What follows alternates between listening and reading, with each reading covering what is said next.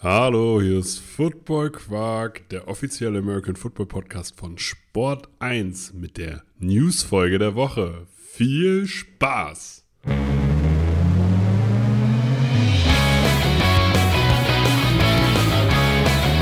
Football Quark. Viel Inhalt. Wenig Masse.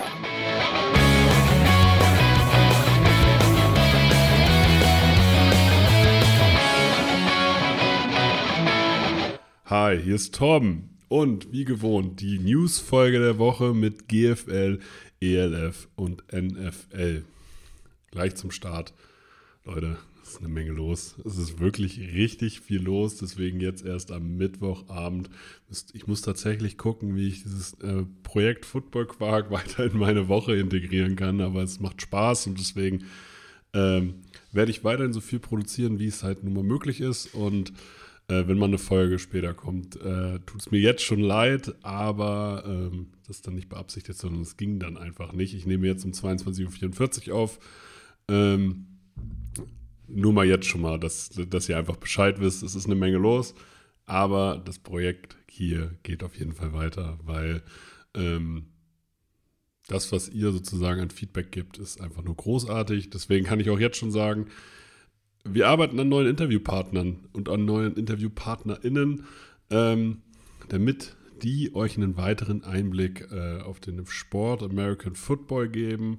Ähm, zum Beispiel letzte Woche war Tiziana Hölder, die als äh, freie Journalistin unter anderem für American Football berichtet oder über American Football berichtet und sich da natürlich ihre Nische gesucht hat für alle, ähm, die sie näher kennenlernen wollen. Entweder sie bei Twitter ihr bei Twitter folgen oder natürlich die Folge hören. Die ist nämlich noch online, lohnt sich in jedem Fall. Und äh, gerade diese Interviewreihen, die werden wir auf jeden Fall weiterführen und wahrscheinlich noch ausbauen. Also ich habe da schon ein, zwei, ich habe da schon ein, zwei Ideen, wie wir das Ganze gestalten können oder wie ich das Ganze gestalten kann. Oder, oder wir als Community das gestalten können. So kann man es ja auch formulieren. Und ähm, vielleicht werden wir das auch noch auf ein nächstes Level heben. Aber das ist halt Zukunftsmusik jetzt erstmal, es ist halt echt viel los. Also, als, also ich bin ja Marketingberater und da ist Ende des Jahres sozusagen der Übergang ins neue Jahr immer Hochkampfzeit. Ähm, ja, und da muss man einfach gucken, wie man, wie man da so Rande kommt. Das ich will mich gar nicht beschweren, weil das sind, man, man, ich glaube, psychologisch gesehen gibt es keine positiven Probleme, aber es sind halt Luxusprobleme. Das muss man ganz klar sagen. Deswegen aber hier schon mal als Ankündigung. Das ist für euch, glaube ich, auch nur fair. Solange hört euch die Folge mit Tiziane an. An dieser Stelle liebe Grüße und vielen Dank nochmal, dass du dir die Zeit dafür genommen hast. Wir kommen zur GFL. In der GFL ist vor einigen Wochen oder vor zwei Wochen hat Gerrit äh, Brandt gepostet, dass er nicht mehr für die New Yorker Lions spielen wird. Der Offensive Liner, der sowohl linker Tackle als auch rechter Tackle spielen kann, aber hauptsächlich in den letzten Jahr, im letzten Jahr linker Tackle war und damit einer der besten O-Liner der Liga äh, gewesen ist. Wir sagen bewusst gewesen ist. Also ich gehe davon aus, dass er in die European League of Football wechselt und Gerüchten zufolge zu den Hamburg Sea Devils. Das ist allerdings noch nicht bestätigt. Wäre auf jeden Fall für die Sea Devils eine riesige Verstärkung, Verstärkung, so wie Gerrit Brandt für jede andere Franchise in der ELF oder GFL eine Verstärkung wäre, weil er nun mal wahrscheinlich zu den Top 3 bis 5 O-Linern in Europa gehört. War nicht, unter, äh, war nicht umsonst beim CFL Combine und ist zusätzlich menschlich noch ein überragender Typ. Dann gibt es weitere News von den New Yorker Lions, aber eine positive Nachricht. Der Brite O.J. Thompson, der kurz vor der Saison gewechselt ist und dadurch eine Wechselsperre letztes Jahr absitzen musste. Vorher war er bei den Potsdam Royals, bleibt bei den New Yorker Lions. Das heißt, auf der Position des Ends, Offensive Line, äh, Outside Linebackers, Offensive Linebackers, das ist, das ist eine neue Schöpfung. Outside Linebackers und Defensive Ends müssen sie sich hier keinen neuen Import suchen. Natürlich, Samuel Kage spielt nächstes Jahr nicht mehr für die Lions. Das ist, eine, das ist auf jeden Fall eine Schwächung, aber ein Import wie O.J. Thompson, den will man auf jeden Fall halten. Dann gab die Redcon, die übrigens am Freitag und Samstag, also am Samstag stattfindet. Ich fahre am Freitag los Mir, wurde, mir wurden heute ganz viele Fragen dazu gestellt von den Verantwortlichen. Ich bin schon ganz gespannt. Ich freue mich auf jeden Fall, jetzt kommenden Samstag nach Regensburg zu fahren und auf der Red, Redcon den Community-Slot belegen zu dürfen. Die Redcon hat jetzt auch veröffentlicht, Football aktuell wird der offizielle Medienpartner und damit halt das wahrscheinlich das bekannteste äh, Portal, was ein freie Portal, was Nachrichten angeht, für über American Football in Deutschland. Ähm, und ich bin ganz gespannt. Ich kann euch hinterher natürlich einen Einblick geben, wie die Redcon war, ob sie sich, äh, ob es sich lohnt. Also vom Line-Up her lohnt es sich auf jeden Fall. Ich rede natürlich nicht von mir selbst, sondern von allen anderen, die da rumlaufen. Und da würde ich, werde ich mir auf jeden Fall den einen oder anderen Spot mal anhören und angucken. Und vielleicht sieht man sich ja auch. Ich würde mich freuen, also wenn ihr am Wochenende nichts vorhat, kommt auf die Redcon.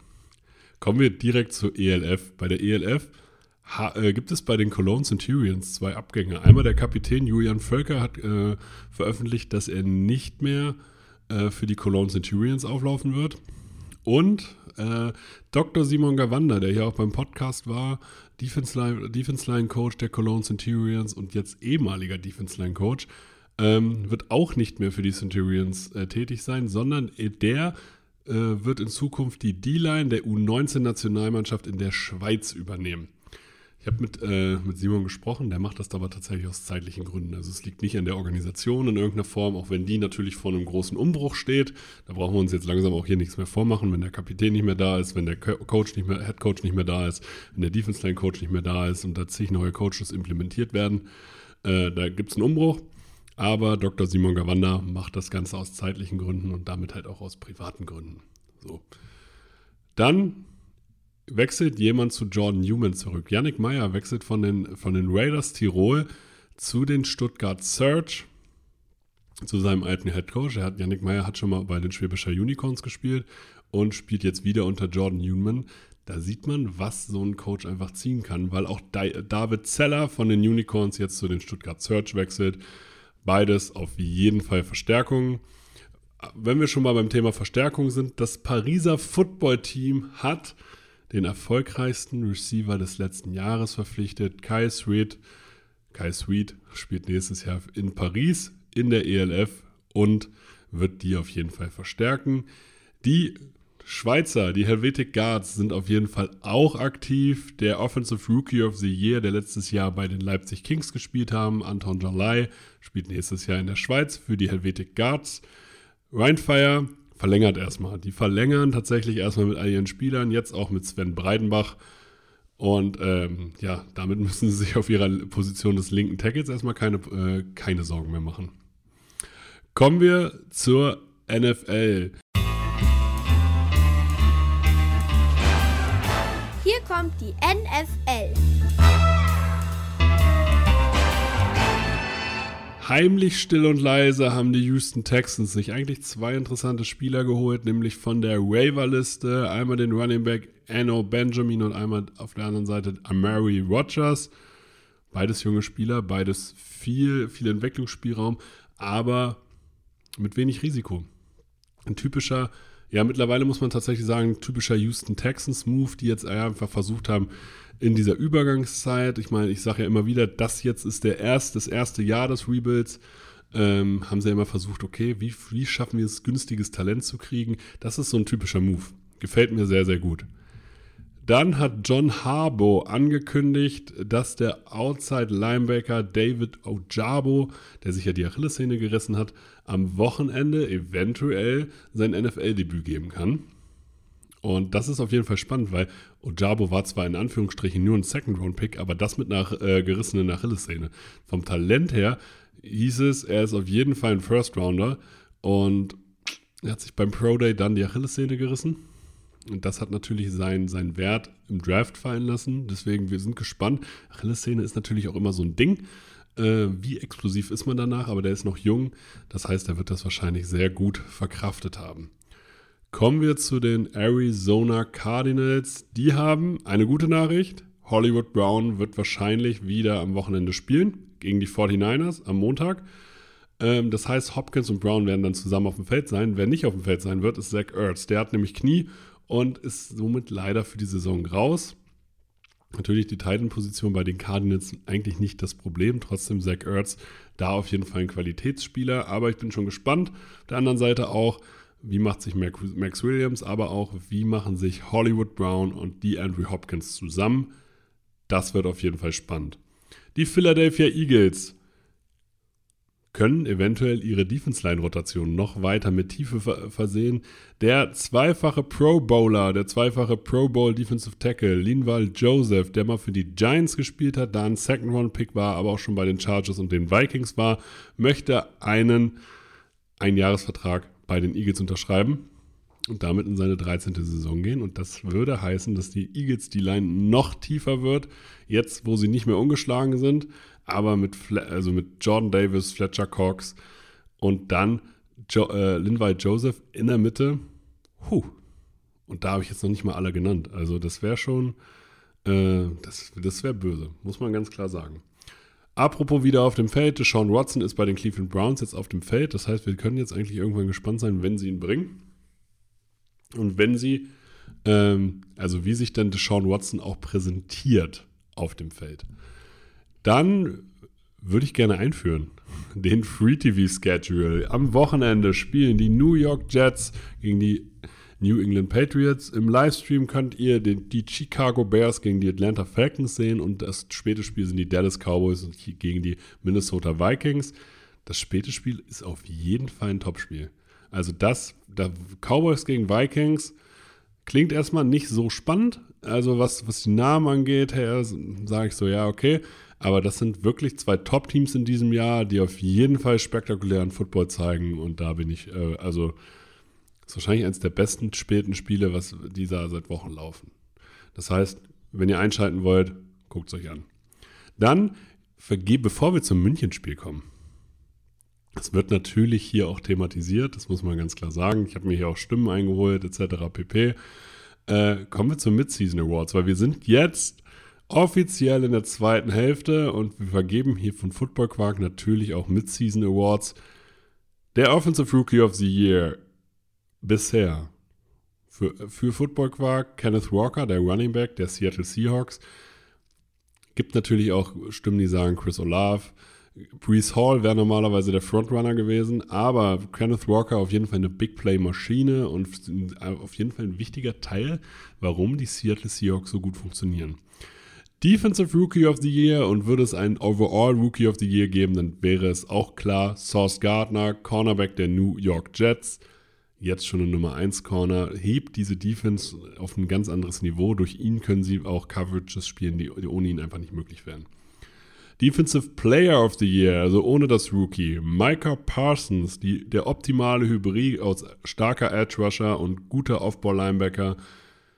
Mittlerweile ist das Spiel auch nicht mehr zu schnell für ihn und man ist einfach beeindruckt, wie stark Micah Parsons ist und wie dominant er einfach sowohl, also auf beiden Positionen einfach ist. Und die Dallas Cowboys haben einfach auch eine überragende Defense.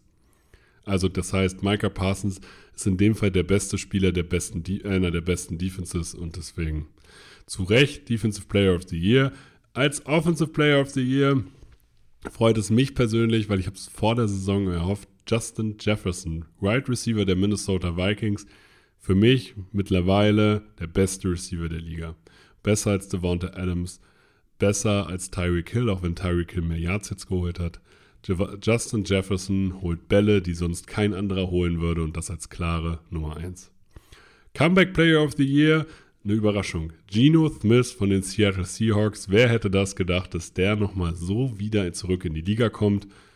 Freut mich, freut mich wirklich und äh, absolut zu Recht, wenn er jetzt einen Award dafür kriegt. Und für mich der MVP der bisherigen Saison, Patrick Mahomes, neue Receiver, neues System, stärkerer Mahomes. Er noch mehr in der Verantwortung, hat seinen besten Receiver abgegeben und ze zeigt jetzt, dass er mit jedem Receiver gut sein kann. Und das ist Qualität und das auf einem durchgehend hohen Niveau. Ähm, führt er dieses Kansas City Chiefs Offense und deswegen für mich, mein Vote würde Patrick Mahomes kriegen. Kommen wir zum Spiel der in München und wir müssen sagen, das ist ein legendärer Moment. Also nicht nur diese, ähm, nicht nur, dass irgendwie 2,6, 2,7 Millionen Menschen vor dem Fernseher dieses Münchenspiel gesehen haben, an dem, an dem Sonntagnachmittag.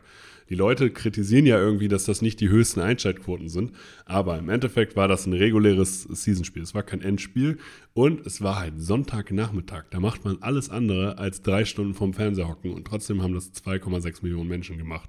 Zusätzlich in München hunderttausende NFL-Fans übers ganze Wochenende. Also München ist sowieso voll, aber jetzt waren da noch mehr Leute auf der Straße und alle waren positiv gestimmt. Also auch die lokale Wirtschaft definitiv davon profitiert, dass da ein NFL-Spiel war. Und alle waren einfach gehypt. Waren, diese ganze Region war im NFL-Fieber. Und ja, man hat es in, auf allen sozialen Medien gesehen, wie gut die Stimmung war. Natürlich, Country Roads, Sweet Caroline kam richtig gut an. Das hat auch Tom Brady hinterher gesagt. Das ist, wie hat er gesagt, that was very epic. Ähm, ja, sehr, sehr cool auf jeden Fall inszeniert. Ich habe andere Stimmen auch gehört, die gesagt haben, ja, aber die Stimmung hat auch ein bisschen gebraucht, bis sie äh, sozusagen in Schwung gekommen ist. Und die fanden es auch alle doof, dass es ab dem Anfang des vierten Quarters kein Alkohol mehr in der Allianz Arena gab. Ähm, aber alles drumherum, was die Eventisierung angeht, was das Tailgate angeht, was Aktionen äh, vor den Spieltagen anging, was Interviews angeht, was einzelne Spots in München angeht, wo es einfach NFL-Content gab. Einmalig, muss man ganz klar sagen. Und hier müssen wir uns schon wieder angucken. Eventspiele so oder Eventkonzerte, aber auch halt Eventspiele, die funktionieren immer noch. Ich meine, drei Millionen Ticketanfragen für 70.000 äh, Tickets äh, sagen alles, aber die normalen, regulären Saisonspiele vor Ort im Fußball, Basketball, Handball, die haben Probleme. Selbst der THW Kiel als Rekordmeister im Handball hat gerade Probleme, seine Halle voll zu kriegen. Und im Fußball gibt es zum ersten Mal in der Bundesliga seit 10, 12 Jahren auf einmal freie Tickets. Das heißt, auch hier müssen die Vereine gucken, können sie sich eventuell von dieser Eventisierung was abgucken, um hinterher relevant zu bleiben für die, für die Fans vor Ort. Und ähm, natürlich hat nicht jeder so viel Geld wie die NFL. Aber ähm, vielleicht kann man sich, gibt, es gibt ja sicherlich Maßnahmen, die dafür sorgen können, dass man einfach attraktiv bleibt, damit man sich als Event verkauft und nicht nur als, als Sportveranstaltung. Also da sehe ich halt auch den größten Punkt, dass halt so eine amerikanische Sportart, die natürlich durcheventisiert ist bis zum geht nicht mehr. Und natürlich sagen jetzt alle, ja, es war die beste Stimmung der Welt und vor Ort sagen die, naja, war okay. War schon geil, gab gute Momente, aber diese Stimmung, wie sie zum Schluss war, konnte ja auch gar, kann ja gar nicht über zweieinhalb Stunden gehalten werden. Aber ähm, wie gesagt, es gibt auch kritische Stimmen. Trotzdem erster Spieler und ich würde mich wundern, wenn es nächstes Jahr nicht zwei NFL-Spiele geben würde. Und jetzt müssen wir halt gucken, welche Schlussfolgerungen können wir daraus ziehen. Was können andere Sportarten davon lernen? In Zeiten der Wirtschaftskrise und Energiekrise, wo alle so ein bisschen aufs Geld achten müssen, ähm, dass man Events schafft, für die die Menschen gerne Geld ausgeben. Und auch The Zone hat sich die Frage gestellt, kann American Football an König Fußball sozusagen ein bisschen rütteln? Man hat sich zumindest schon mal als Prinz auserkoren. Das, äh, dieses Format von The Zone findet ihr auf YouTube. Kann ich nur empfehlen. Ich habe euch aber auch zwei Stimmen nochmal rausgesucht und äh, die würde ich gerne zum Abschluss hier reinbringen. Äh, von Dominik Rosing, der ist Redakteur bei Focus Online und hat den Podcast Quarterback Sneak. Und Philipp Forstner, ihr kennt ihn hier vom College Update. Er ist aber weiterhin Chefredakteur von Touchdown 24 und hat den Podcast Stars von Morgen. Die können zum Abschluss nochmal sagen, wie sie es in München fanden. Ich verabschiede mich für diese Woche, also für diese Folge, nicht für diese Woche, versprochen. Ich wünsche euch nur das Beste. Wenn euch diese Folgen gefallen, liked sie bei Instagram, sagt es allen möglichen Menschen weiter. Habt eine gute Zeit und bis dann. Hi, jetzt kommt Werbung. Markeur-sports.de ist der offizielle Partner des Monats. Mit dem Code FOOTBALLPODCAST bekommt ihr 10% Rabatt auf den gesamten Einkauf im Onlineshop. Markeur hat nicht nur in Oldenburg die größte Verkaufsfläche in ganz Deutschland für American Football Stuff, sondern ist auch New Era Partner, vertreibt ELF-Merch für die Deutschland-Teams, vertreibt NFL-Merch sowie für die Spieler und Spielerinnen unter euch American Football Equipment für alle die, die auch vernünftiges Equipment auf dem Feld haben wollen. Also schaut vorbei unter www-markeur mit oe-sports.de und spart mit dem Code FOOTBALLPODCAST 10%. Alle Infos bekommt ihr natürlich auch in der Beschreibung. Und jetzt geht's weiter mit Football Quark. Philipp Forstner, aka der Draft Nerd hier. Ja, ich war auch in München. Ich durfte das Spiel tatsächlich von der Tribüne sehen, musste nicht arbeiten auf der Pressetribüne wie meine Kollegen. Es war atemberaubend. Es war wirklich was Besonderes.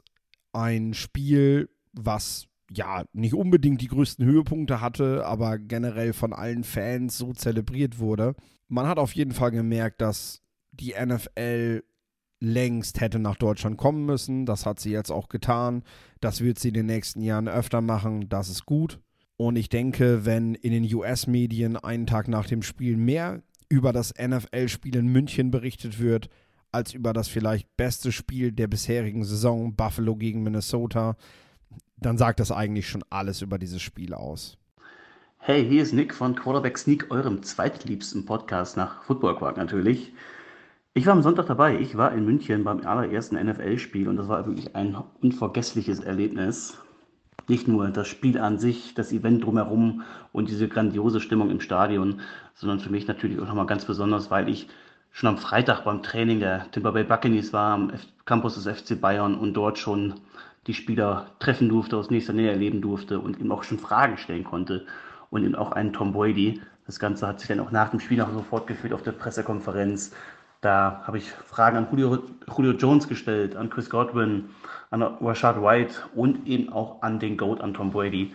Und das war wirklich so ein ja, großes Ziel von mir. Ich war nie ein sportlicher Fan von Tom Brady, aber wir müssen alle eingestehen, er ist der Größte dieser Sportart. Er ist der Michael Jordan, der Wayne Gretzky, Mohamed Ali des Footballs. Und so einen Mann ja, hautnah zu erleben und ihm eine Frage stellen zu dürfen, das war schon echt ein toller Moment und hat mich sehr demütig gemacht und sehr privilegiert fühlen lassen. Und ja, da bin ich sehr stolz drauf. Und Brady hat selber gesagt, das ganze Leben besteht aus einer Erinnerung und das hier ist eine. Und das war eine Antwort auf meine Frage. Von daher bin ich nochmal stolzer auf dieses Wochenende. Und ja, ich kann allen nur raten, für das nächste Spiel in Deutschland, in München oder Frankfurt, kommt dahin, auch wenn ihr vielleicht keine Karte für das Spiel bekommt.